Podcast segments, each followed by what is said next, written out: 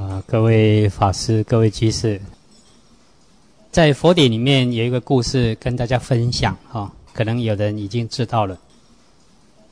我们在佛典里面经常会看到夜叉，那夜叉有的是害人的啦，但是有的后来被感化以后，他也护持佛法啊。那么在在律典里面，根本所以就有部。比那些杂事里面就提到鬼子母啊，他是个呃夜叉啊。那么这夜叉他生了很多的小孩，一共有五百个小孩子了，那很多很多。但最小的这个小孩子他是最疼爱的，嗯。但是他以什么为食呢？他去偷吃人家的小孩子啊，很多的小孩子啊，有的只有一个啊，有的两三个、三五个。哦，因为他天天要吃啊，就吃了很多的小孩，结果大家都很慌张，不知道怎么办。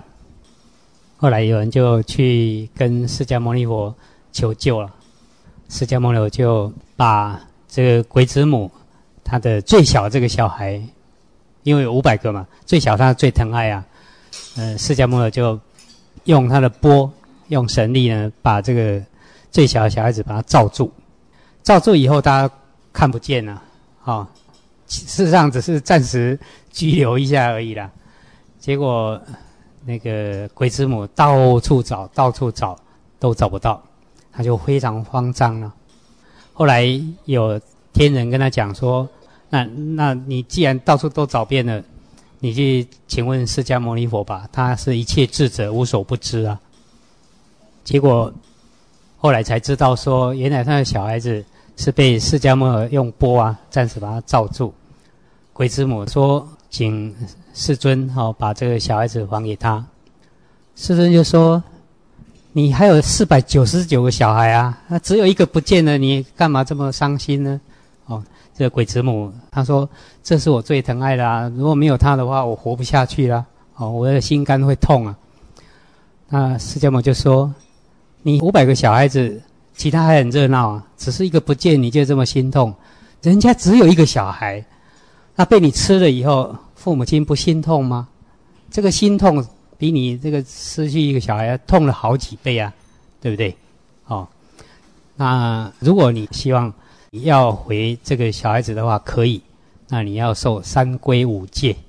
好，后来这鬼子母他非常希望这。最幼小小孩子能够回到他身边，他就答应了。但是受三规五戒的第一条戒叫什么？不杀生啊！这下子佛陀的用意就是说，不要再让他去吃人家小孩嘛，哈，就叫他不杀生。这鬼子母他说：“我既然不吃人家小孩，那我要吃什么呢？”那释迦牟尼就说：“你放心，以后这些出家众他们要出食的时候。”会有你一份，所以我们在五斋初时等等，哈，有一个大鹏金翅鸟，旷野鬼神众，罗刹鬼子母，有没有？啊，罗刹鬼子母，甘露悉充满，啊，就就是用初时来让他们分享，啊。那么这故事其实是代表说我们。自己亲爱的啊，有时候会有切肤之痛，但是别人的小孩子啦，或者别人哦，有时候这种同理心呐，没办法普及，没办法推己及人。那我们佛教所要长养的，其实就是这个慈悲心呢，要同理心。如果说是站在他的立场的话，那人家会怎么样？那我们在修学，既然提到戒三规五戒，我们就要严格遵守哦，让它清净。那么在佛典里面也有提到，就是刚刚有提到罗刹鬼子母嘛，哈，有罗刹恶鬼。